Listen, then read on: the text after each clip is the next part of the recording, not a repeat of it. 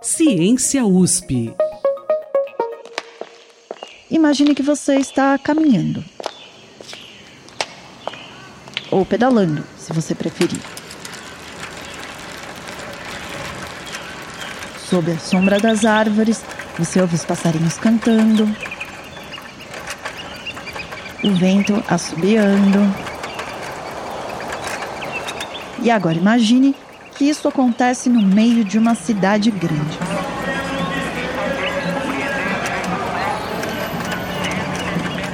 Hoje no Ciência USP, a gente fala sobre o trabalho de pesquisadores que se dedicam a temas que podem soar um pouco estranhos quando estão na mesma frase: mobilidade, florestas e o espaço urbano. Eu sou Silvana Salles e te acompanho nessa pedalada à sombra das árvores.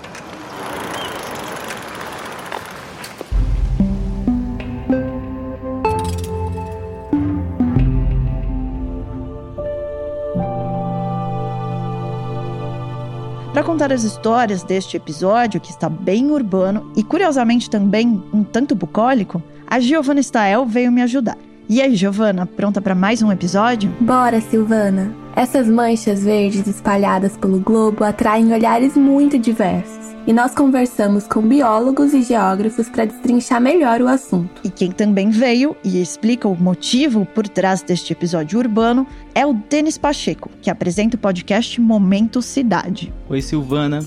Essa semana, antecipando o Dia Mundial das Cidades, que é comemorado no dia 31 de outubro, eu conversei com o Tarcísio Pinhatti, ele é formado em Relações Internacionais pela Universidade de Brasília e pesquisador na Universidade de Auckland, na Nova Zelândia. Durante o mestrado, ele estudou a história das políticas de mobilidade de São Paulo. Recentemente, um artigo sobre essa pesquisa foi publicado na revista Cities, que é um dos mais importantes periódicos sobre desenvolvimento e gestão urbana no mundo. No texto, o Tarcísio explica um pouco sobre a complicada relação de São Paulo com mobilidade sustentável. Mobilidade sustentável é a mobilidade que ela tem uma baixa ou nenhuma emissão de gases do efeito estufa. A gente pode comparar uma mobilidade não sustentável, que seria aquela centrada no, no carro, movido a combustíveis fósseis, né, como a gasolina. E aí você compara isso a uma bicicleta, que não emite nada, ou mesmo a caminhada. E de sustentável, a mobilidade de São Paulo ainda tem muito pouco. Só para você saber, em julho desse ano, o Detran, que é o Departamento de Trânsito de São Paulo, divulgou um dado bem impressionante sobre a capital paulista. Mais de 35% total dos veículos brasileiros estão aqui na capital. São 7 milhões de veículos registrados, um número que cresce todos os dias e que pode gerar consequências perigosas para o meio ambiente. A gente tem que pensar que as cidades são um local que concentra a maior parte da população mundial hoje em dia. E por isso também as cidades são responsáveis pela liberação da maior quantidade de gases do efeito estufa, seja por atividades industriais, seja por mobilidade. Mas apesar da sua importância, cidades como São Paulo e outras grandes metrópoles do hemisfério sul nem sempre são alvo de estudo em periódicos internacionais como a CITES. E ele teoriza sobre o motivo disso. Há uma concentração sempre de, de pesquisa no hemisfério norte, né, no mundo desenvolvido. Esses estudos sobre governança climática climática, governança subnacional climática, eles começaram muito na Europa e nos Estados Unidos, né? É, geralmente são países pioneiros nesse tipo de arranjo governamental. Então, essas cidades em países como países europeus, elas começaram a formar assim canais de cooperação para discutir políticas climáticas e esses canais foram se expandindo e aí que depois chegou em cidades do hemisfério sul. Uma vez que o Tarcísio decidiu investigar a mobilidade de São Paulo, a primeira coisa que ele precisava fazer era entender como a cidade se transformou numa espécie de meca do automóvel. E para isso era preciso investigar a história da capital. Para a gente entender o contexto atual, é, é claro que é necessário fazer uma análise histórica, né? Para saber, para entender como a cidade é atualmente, a gente tem que saber que tipo de política foi preferida no passado que resultou na situação que nós temos hoje. Né? Por exemplo, os engarrafamentos eles não nascem da noite para o dia, né?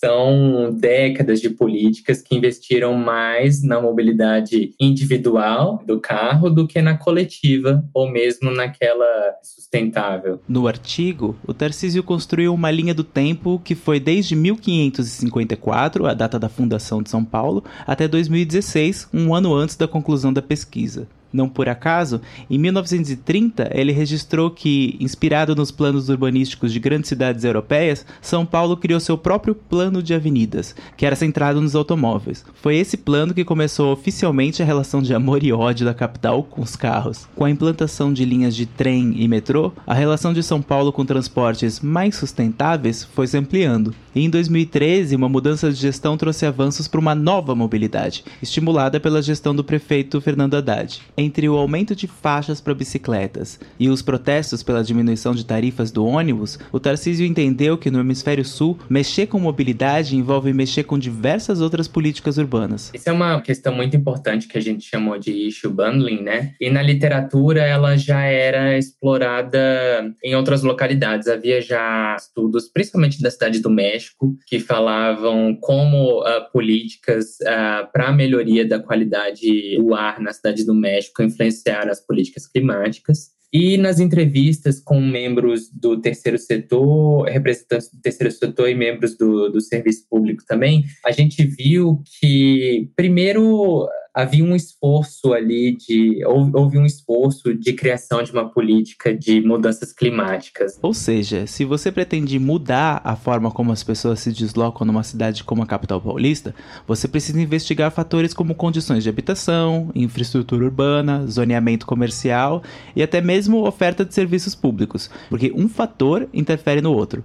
No contexto da pandemia, com os carros voltando à cena como formas, entre aspas, mais seguras de deslocamento, o Tarcísio imagina que os esforços de mobilidade sustentável vão sofrer um baque. Com certeza vai haver alguma mudança, assim, vai haver o um impacto da pandemia na, na, mobilidade. Hoje também a gente tem esses aplicativos de, de compartilhamento, né, de viagens cada vez mais comuns e além do carro privado, né, fica mais fácil para as pessoas usarem esses carros compartilhados também. Nesse contexto de pós-pandemia, eu diria que sim, eu acho que vai, vai haver um aumento do uso do carro, do transporte individual e a questão, por exemplo, o transporte coletivo vai ser muito afetado. Mas ele tem esperanças de que esse não seja o fim da luta por uma mobilidade mais saudável para todos. Mas ao mesmo tempo, há também um recorde no, no número de venda de bicicletas pelo menos aqui no DF, né, onde eu moro, cada vez mais pessoas estão comprando bicicletas, né, por questões de lazer, mas também mobilidade. E os números de São Paulo confirmam essa tendência. As vendas de bicicletas cresceram 118% entre os meses de junho e julho desse ano, na comparação com o mesmo período ano passado, o que pode significar mais mudanças no horizonte.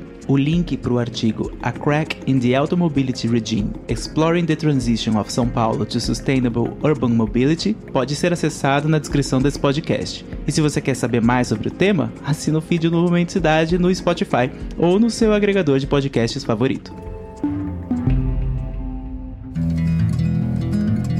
E se a mobilidade ainda não é sustentável em São Paulo, esse é um problema que traz junto outras questões que afetam a nossa relação com os elementos da natureza no cotidiano, como você vai ouvir no depoimento da paisagista Maria Fernanda Marques. A vida na cidade exige mais das pessoas, então exige que as pessoas fiquem mais tempo fora trabalhando, exige que as pessoas tenham um meio de transporte. Até pouco tempo, as pessoas precisavam comprar o seu carro, então se ela tem uma, uma área verde na casa dela, ela vai, ela vai abrir mão desse jardim para fazer uma garagem. E devido à correria e essa, esse trabalho que a pessoa sai cedo e volta só no final do dia, você deixou também de ter a necessidade de algumas de algumas funções do jardim, como ter a sua erva, ter o seu tempero, ter a sua horta e falta de tempo para cuidar mesmo daquelas plantas que você tem ali. Para Maria Fernanda, essa rotina de cidade grande estava longe do ideal. Hoje nós chegamos ao extremo dessas áreas construídas e as pessoas estão buscando de novo essa integração. As pessoas estão vendo a necessidade de voltar para o verde. A pandemia, ela mostrou muito isso, né? Você está dentro de um apartamento fechado ou de uma casa fechada sem um espaço verde e aquilo traz uma monotonia. Quando você tem um jardim, você tem um pássaro, você tem uma borboleta, você tem um beija-flor, você tem a minhoquinha que às vezes sai para fora, você tem a lagarta. É um, são ciclos que você pode observar que te distraem, que te leva para um outro lugar, desperta sensações, desperta sentimentos e você você consegue relaxar nesse ambiente. A solução dela para escapar dessa monotonia foi sair da metrópole. Hoje, ela mora com a família em Jarinu, no interior de São Paulo. E aí eu moro numa chácara, onde eu posso além de trabalhar né, com, esse, com o meio ambiente, fazer alguns experimentos aqui mesmo, poder estar tá mais próxima e ter essa observação constante do meio ambiente, que é onde eu me sinto mais à vontade. E a minha sede era conseguir trazer para o paisagismo uma linguagem mais natural, onde nós conseguimos fazer uma adubação orgânica, a importância de você até colocar, eu gosto de colocar também temperos, punks no jardim e mesclar isso com as ornamentais e você conseguir perceber que essa mistura é saudável, é gostosa e você pode sair da porta da sua casa, além misturado no seu jardim, você pode tirar o seu tempero e usar na sua cozinha. Acompanhar os ciclos da natureza numa área rural é bem diferente de fazer o mesmo na área urbana.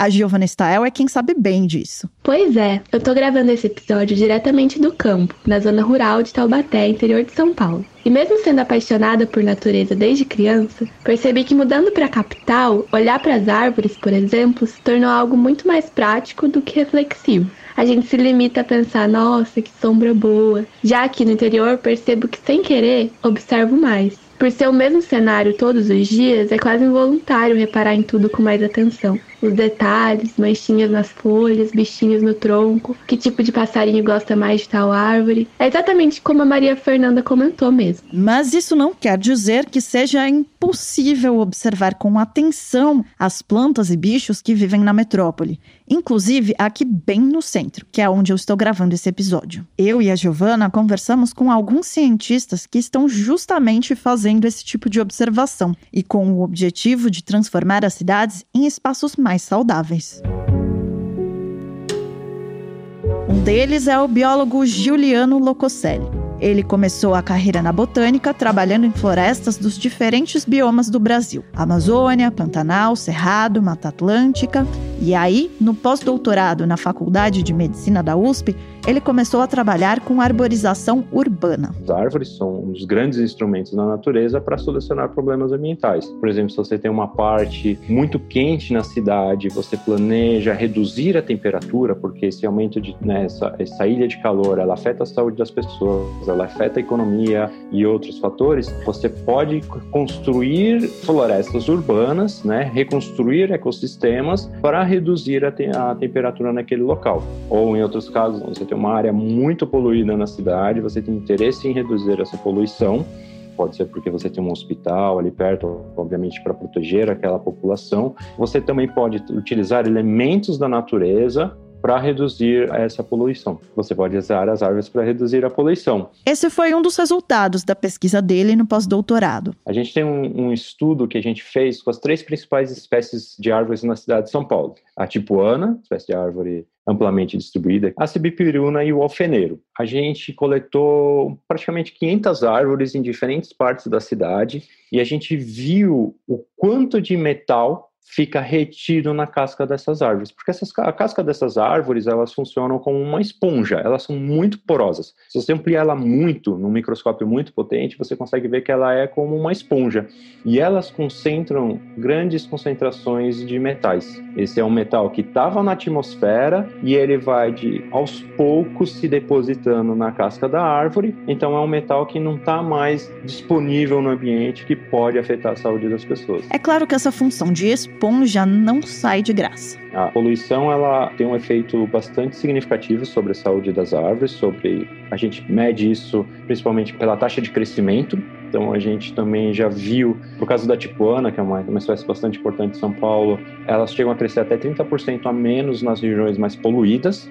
Então esse é o outro lado da moeda, né? Se você planeja usar a árvore para reduzir a poluição, você tem que saber que ela, essa mesma poluição pode afetar a saúde das árvores. Bom, se por acaso você está tentando lembrar que árvore é a tipuana, o Juliano te ajuda. A tipuana é uma árvore muito encontrada na zona oeste e zona central de São Paulo. Ela foi plantada na mais ou menos na década de 30 e 40 pela companhia City, que foi uma companhia contratada para fazer a urbanização de São Paulo, e ela é uma espécie que nem é do Brasil. Ela é do norte da Argentina e ela foi trazida para cá e, na realidade, para várias outras cidades do mundo e ela é muito bem adaptada à condição urbana. Ela é uma espécie de casca bastante grossa, Ela, na realidade, é a que deu o melhor resultado para a gente sob o ponto de vista de retenção de metais. Ela tem uma casca muito grossa e ela dá umas flores amarelas mais ou menos na estação seca e ela forma umas sementes, são sementes aladas, são sementes que têm asas. Então, quando elas caem, bate o vento, elas voam um pouco mais longe né, das árvores. Se você está na zona oeste, aqui ou na zona central, quando você vê essas flores amarelas no chão, é das tipuanas. A grande maioria é das tipuanas. E também quando chove, não só caem as flores, mas também caem as árvores, cai muita tipuana, porque essas tipuanas já estão muito tempo na cidade, né? São algumas árvores que já estão um pouquinho mais velhinhas, são umas idosas não muito bem cuidadas, então quando tem temporal ou condições mais adversas, elas, uma boa parte delas cai na cidade. Com a força do vento, essa enorme árvore desabou em cima de uma casa. Atualmente, o Juliano trabalha no Instituto de Botânica, que é ligado ao governo do estado de São Paulo. Lá ele tem um projeto de pesquisa para investigar quais são os serviços ecossistêmicos prestados por diferentes tipos de parques. Se tudo der certo, o projeto terá experimentos em três parques paulistanos: o Ibirapuera, o Parque Estadual Fontes do Ipiranga e o Parque Linear da Consciência Negra que é um parque recente localizado em Cidade Tiradentes, na zona leste da cidade. Mas para lá, se você nunca ouviu falar em serviços ecossistêmicos, ouve só o que a Giovana vai contar. Todo mundo já ouviu que a gente não vive sem a natureza. E para ser mais técnica, a gente não vive sem os serviços ecossistêmicos. A Sueli Furlan, bióloga e professora do Departamento de Geografia da USP, explica o que esse termo significa. Se refere a tudo que a natureza nos fornece, né, em benefício das nossas necessidades humanas são serviços prestados pelo próprio modo como o sistema se organiza, que nós temos alguns serviços ou benefícios da natureza em relação à provisão, provisão de alimentos, provisão de água, provisão de frutos, provisão de recursos eh, florestais, por exemplo, né? Serviços de regulação, que são aqueles que o próprio funcionamento da natureza, o próprio sistema natural produz, como por exemplo todo o vapor de água que a Amazônia dispõe e oferece para o sistema atmosférico atmosférico, né, através da evapotranspiração da vegetação. Essa contribuição do vapor da floresta amazônica é um dos serviços ecossistêmicos mais conhecidos e falados por aí. E agora você vai ouvir o Marcos Buqueride, pesquisador e professor do Instituto de Biociências da USP, que explica melhor como isso acontece. Já adianto, tem a ver com fotossíntese. As árvores juntam a água com luz e CO2 para produzir açúcar, e com os açúcares, elas vão fazendo novas folhas, aumentando o tronco, a raiz. A árvore tem que estar tá sugando água lá embaixo e nutrientes e levando para cima. Então, a ideia do coração é que durante o dia acontece todo esse processo de sugar o CO2, etc. Durante a noite, esse processo desaparece e ele vira uma outra coisa. Então, é quase como se você tivesse um, uma sístole e uma diástole do coração porque quando a água sobe, ela sobe por um sistema que a gente aprende na escola que se chama-se xilema, né? A água os nutrientes sobem por um, por um sistema de vasos e o açúcar que é produzido pela fotossíntese, ele é espalhado pela planta num outro sistema de vasos. E esses vasos se comunicam entre si. Então, uh, esse sistema ele pulsa diariamente fazendo fotossíntese. A planta pode ficar sem fazer fotossíntese às vezes durante alguns dias, quando chega uma frente fria, por exemplo, a temperatura baixa muito, tem pouca iluminação. E mesmo quando não estão fazendo fotossíntese, as plantas continuam puxando água do sol. Nas folhas existem boquinhas que nós chamamos de estômatos, que se abrem todo dia de manhã e fecham no fim da tarde. Essas boquinhas, elas ficam liberando a, a água na forma de vapor o tempo inteiro. No caso da Amazônia, essa produção maciça de vapor de água, numa época do ano, uma parte do ano, ela entra entra num caminho que vem até aqui o sudeste que é a zona de interconvergência do Atlântico. E tra essa água chegando aqui até o sudeste, ela acaba irrigando São Paulo, por exemplo, parte do Paraná também, e fazendo a sustentação, inclusive, da nossa agricultura. No caso da Mata Atlântica, que aí já tem uma relação, eh, inclusive, com os ventos marinhos, etc., fazendo toda uma interação que vai fazer com que as massas de ar que entram e a distribuição das chuvas, por exemplo, sejam mais, mais equilibradas. Então, uma floresta, quando ela produz toda essa quantidade de árvore, de água, de vapor de água, e ajuda a formar nuvens, ela, ela cria literalmente clima, né? Ela vai modificando o clima, porque essas nuvens vão ali na frente, ela chove e a água cai e essa água serve para outras plantas. Mas não para por aí. As árvores também influenciam no clima de muitas outras formas. Elas abaixam a temperatura, né? melhora a temperatura, aumentam a umidade, elas funcionam como filtro de som, de poluição sonora, funcionam como filtro de poluição de material particulado também, porque esse material acaba sendo preso na cera das folhas e preso na casca também. O talento nato das árvores para transformar o clima, deixá-lo mais ameno e participar do ciclo da água também se estende às cidades. Aqui no espaço urbano, a ideia é entender como elas podem nos ajudar a lidar com a mudança do clima. Mas elas mesmas, as árvores, também têm de lidar por conta própria com essa mudança. A estudante Amanda Peste mora na zona oeste de São Paulo, numa casa que tem um baita jardim. Desde que eu me entendo por gente, são as mesmas árvores na minha casa. É um jardim grande, acho que para São Paulo é um jardim grande. Sempre, sempre lembrei das árvores desse jardim fazerem muita parte do que eu conheço como lar. A gente tem árvores frutíferas, que é super divertido, dois limoeiros que dão limão cravo, duas pitangueiras, que não é tão divertido porque elas ficam bem em cima do, da garagem, então suja todos os carros. Uma moreira e uma goiabeira que nunca deu goiaba direito, porque parece que as goiabas caem do pé verdes ainda, antes do ponto. O verdadeiro jardineiro dessa casa é o meu pai. Eu sempre cuidei com ele, assim, do jardim. Eu sempre fui muito fã da ideia de ter horta em casa, de plantar coisas, de planejar um ambiente bonito com flores e com plantas diferentes. Mas quem coordena tudo isso é o meu pai. E foi com ele que eu aprendi a observar também o que acontece aqui em casa. A Amanda e o pai dela andam reparando que as árvores do jardim parecem ficar mais fracas a cada ano que passa, como se ficassem cada vez mais magras. E neste ano, a situação está um pouco pior. Eu acho que esse ano é, é o ano mais quente que eu me lembro na minha vida. E não é muita coisa, porque a minha vida tem poucos anos menos de um quarto de século. Mas esse esse tem sido um ano muito atípico. Tão atípico que tem uma árvore nossa que morreu nesse ano, porque parece que está muito mais seco do que o normal. Era um manacá da serra, que é uma árvore que dão flores brancas e elas se transformam depois em flores roxas.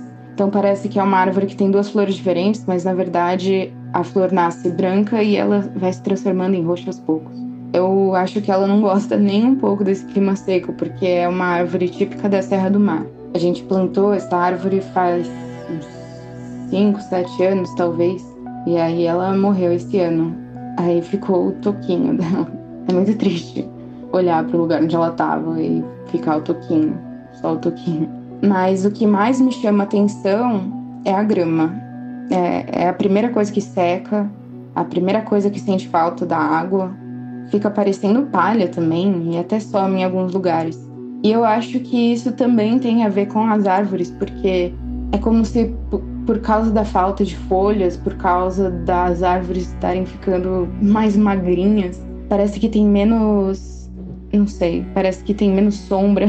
Segundo Juliano do Instituto de Botânica, o clima é reconhecidamente o principal fator a influenciar o crescimento das árvores em todo o mundo. A gente fala muito no fator limitante. Então, por exemplo, se você está numa região seca, a quantidade de água é que vai influenciar o crescimento dessa árvore, porque a falta de água é o fator limitante. Se você está numa região muito fria, por exemplo, temperatura, a temperatura é o fator que vai influenciar o crescimento dessas árvores. Se tiver mais quente, elas crescem um pouco mais, se tiver mais frio, elas vão crescer menos. Tem o outro lado também, se é um lugar muito quente, a alta temperatura se torna um fator limitante e aí elas crescem menos quando você tem uma condição tão extrema de temperaturas muito elevadas. Tudo isso fica marcado na madeira das árvores. A cada ano de vida, as árvores ganham um novo anel de crescimento no tronco. E as características de cada um desses anéis funcionam como um retrato de como foi o clima de cada ano. É por isso que as árvores são ótimas contadoras de histórias. E os cientistas aprenderam a ouvi-las. A gente faz como se fosse uma biópsia da árvore, a gente tira uma, uma pequena amostra de madeira, bem pequenininha, que tem os anéis de crescimento, e a gente vê se o anel é muito grande, isso quer dizer que a árvore cresceu muito rápido. Foi uma condição favorável para ela, uma condição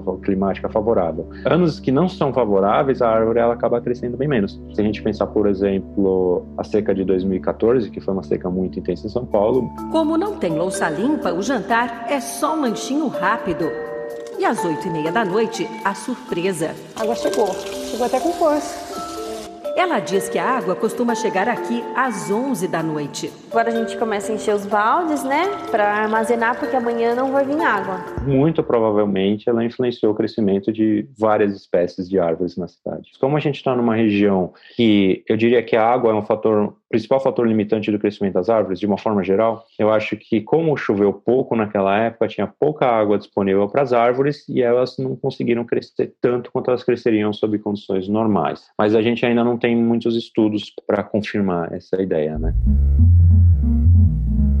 Além da água, o próprio aumento do CO2 na atmosfera pode ter impacto na saúde das árvores, como conta o Marcos nós temos câmaras no, no meu laboratório, o LAFIECO, né, o Laboratório de Fisiologia Ecológica de Plantas, nós temos câmaras especiais onde eu consigo simular as condições de gás carbônico e temperatura e mesmo de falta de água do futuro. Então eu coloco essas plantas lá. E a gente já sabe que se você aumenta a concentração de CO2, tem no início efeitos benéficos, mas posteriormente o, o efeito não será não será bom porque nós já já descobrimos, estamos publicando agora um trabalho que mostra claramente árvores do mundo inteiro, 17 mil árvores do mundo inteiro, usamos os anéis de crescimento e demonstramos que as árvores que crescem mais rápido morrem mais cedo. Então, se você dá mais gás carbônico, a árvore cresce mais rápido, se desenvolve mais rápido, ela também vai morrer mais cedo. Para que a gente possa enfrentar as secas que a mudança do clima vem trazendo, é super importante cuidar da vegetação que protege as nascentes, rios e represas. E é aí que os serviços ecossistêmicos se encontram com a política. A gente voltou ao Departamento de Geografia da USP, dessa vez para perguntar ao professor Wagner Ribeiro se ele conhecia casos de políticas bem-sucedidas nesse sentido. Veja, o município de Nova York, depois de uma crise de água muito aguda, é, decidiu é, iniciar um programa de pagamento de serviços ambientais para comunidades no entorno manter as áreas florestadas, né? Justamente para manter essa capacidade de que a água, que as árvores têm de ajudar no ciclo social da água. No caso brasileiro, o município de Joanópolis, né, que está aqui na divisa São Paulo, Minas Gerais, é um caso também importante porque nós tivemos ali uma articulação tanto de governo federal quanto governo estadual e também governo municipal para que é, agricultores, né, produtores é, familiares tivessem um benefício, recebessem dinheiro né, para manter a sua vegetação, é, manter a Mata Atlântica, especialmente nessa faixa, e com isso é, manter os serviços ambientais. Então existem sim experiências internacionais no Brasil bem sucedidas né, de pagamento por serviços ambientais que mostram que as árvores podem e devem ser mantidas preservadas, né? Agora, programas de reflorestamento, existem várias iniciativas, né, mas elas acabam é, muitas vezes é, sendo interrompidas ou principalmente quando ela é feita de maneira massiva, o município de São Paulo tentou uns anos atrás, na época de gestão Kassab, se eu estou bem lembrado, é, você tem simplesmente a plantação de árvores, né, sem maiores cuidados, sem maiores critérios, e ao fim e ao cabo você acaba tendo muitas vezes o desenvolvimento de espécies que não são adequadas, né, se não são adequadas em termos de clima, é, também não são adequadas em termos de tecido urbano. Né? Então, você tem árvores que acabam é, rompendo com o calçamento, que acabam, é, pelo tipo de desenvolvimento, gerando problemas no médio e longo prazo, com tombamento, etc., árvores que adoecem, enfim, tem uma série de cuidados que precisam ser tomados, né? serem identificados para você fazer uma escolha correta de que árvore você vai plantar. Para o Marcos Buqueride, cuidar das árvores é uma questão de política pública, mas também uma questão de ética. hoje, uma tipuana, que é uma das principais que nós temos aqui na cidade, que a gente estudou bastante, ela vive aí uns 60 anos. Essas tipuanas que caem quando, quando começa a chover, quando tem problemas e tal, e a gente já sabe que realmente durante as chuvas fortes agora está começando que as árvores vão cair, essas árvores duram aí uns 60 anos. Mas por que, que elas caem? Elas caem porque elas têm um oco dentro que começa lá embaixo, né? E uh, ninguém trata. Então, o caminho que deveríamos ir, na minha visão, é um caminho de fazer o tratamento das árvores. Por quê? Fala, poxa, mas o tratamento das árvores vai custar dinheiro para o contribuinte. Vai. Só que é possível, assim como aconteceu com o ser humano, né, com o Homo sapiens, que a gente tinha uma esperança de vida de 30 anos, agora a gente tem de 70, 80, com as árvores deve acontecer a mesma coisa. Elas estão morrendo mais cedo porque elas não têm tratamento nenhum. Em Paris, por exemplo, eles já sabem, já fizeram esses cálculos e eles sabem que se eles cortarem uma árvore quando ela chega numa certa idade, seja boa ou não, eles fazem a eutanásia e plantam uma nova porque é uma questão. Aí eles vêm, eles têm uma questão puramente, até onde eu sei, né? Uma questão puramente do custo. Então essa é uma forma, é uma forma de ver que protege o cidadão, custa mais barato, mas a gente tem que lembrar que a árvore é ser vivo. Né? Eu já não, não, compartilho muito disso. A gente deveria trabalhar e levar a árvore ao máximo possível para que ela consiga dar, produzir os serviços para nós por, pelo maior tempo possível. Mas a gente não poderia encerrar um episódio sobre a importância das árvores sem lembrar do que está acontecendo no Pantanal.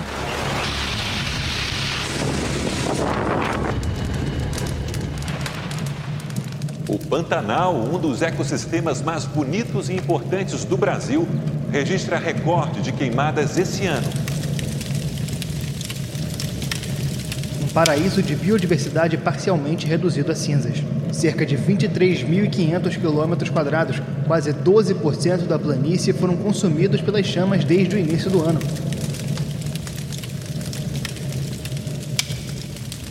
Lembra da Sueli Furlan? Além de pesquisadora e professora, ela também é conselheira da RPPN Sesc Pantanal. Localizada em Barão do Melgaço, tem 108 mil hectares e é a maior reserva de patrimônio privado natural do Mato Grosso. Grande parte foi consumida pelas chamas. Ela disse que ainda é difícil saber se vai dar para recuperar as áreas queimadas do Pantanal. Nós não temos uma ideia exata se é possível recuperar. Certamente o fogo, da maneira como foi, a extensão que foi, a persistência que foi, tornará muito difícil a recuperação. Mas não podemos avaliar sem a pesquisa, né? Então, estamos já usando os dados do, por exemplo, no caso da RPPN Sesc Pantanal, os dados dos estudos que foram feitos na elaboração do plano de manejo há décadas atrás, e ela que será a base para a gente pensar como conduzir a, a degradação.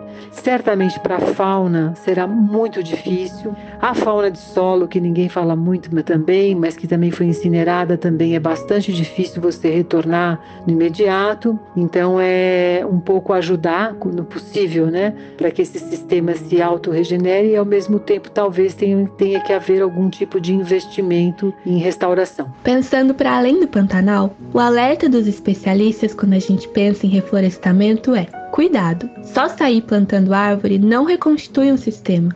Para ser floresta, tem que ter uma dinâmica de floresta, com animais, micro-organismos, insetos e, entre outras coisas, é importante pensar o que plantar, quanto plantar e onde plantar. Nós temos estudado bastante outras linhas de pensar é, como eu posso manter a floresta em pé através de um melhor conhecimento dos seus processos de regeneração. Pensar em, nos modos como se usa a floresta, permitindo que ela mantenha a sua capacidade, né, a sua resiliência de se renovar. A gente está engatinhando ainda, pensando muito no, na, nas questões de plantio, já avançamos muito também, pensando em, em processos de restauração que envolvam mais um repertório de plantio plantas nativas, pensando em entender o processo mesmo de sucessão da própria floresta, os seus processos de autorregeneração, entendendo melhor a floresta que temos, é que a gente vai conduzir melhor as propostas de restauração e recuperação.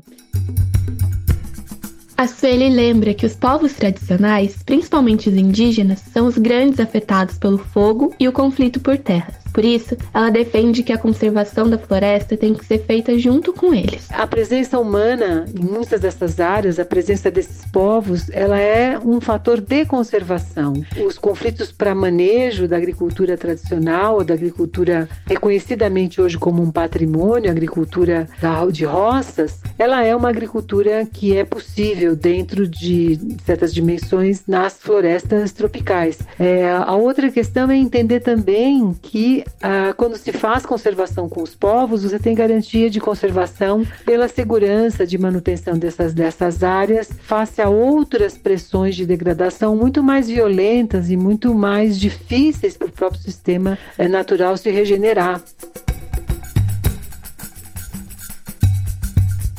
Este episódio fica por aqui. A produção foi da Giovanna Stael, do Denis Pacheco e minha. A edição de áudio foi do Guilherme Fiorentini. Ciência USP volta daqui a duas semanas e até lá você pode fazer duas coisas. Uma é compartilhar este episódio com suas amigas e amigos. E a outra, se você quiser ouvir mais sobre assuntos urbanos, é seguir na sua plataforma de áudio preferida o Momento Cidade, o podcast do Jornal da USP sobre a cidade de São Paulo. Eu sou Silvana Salles e volto no próximo episódio de Ciência USP. Ciência USP.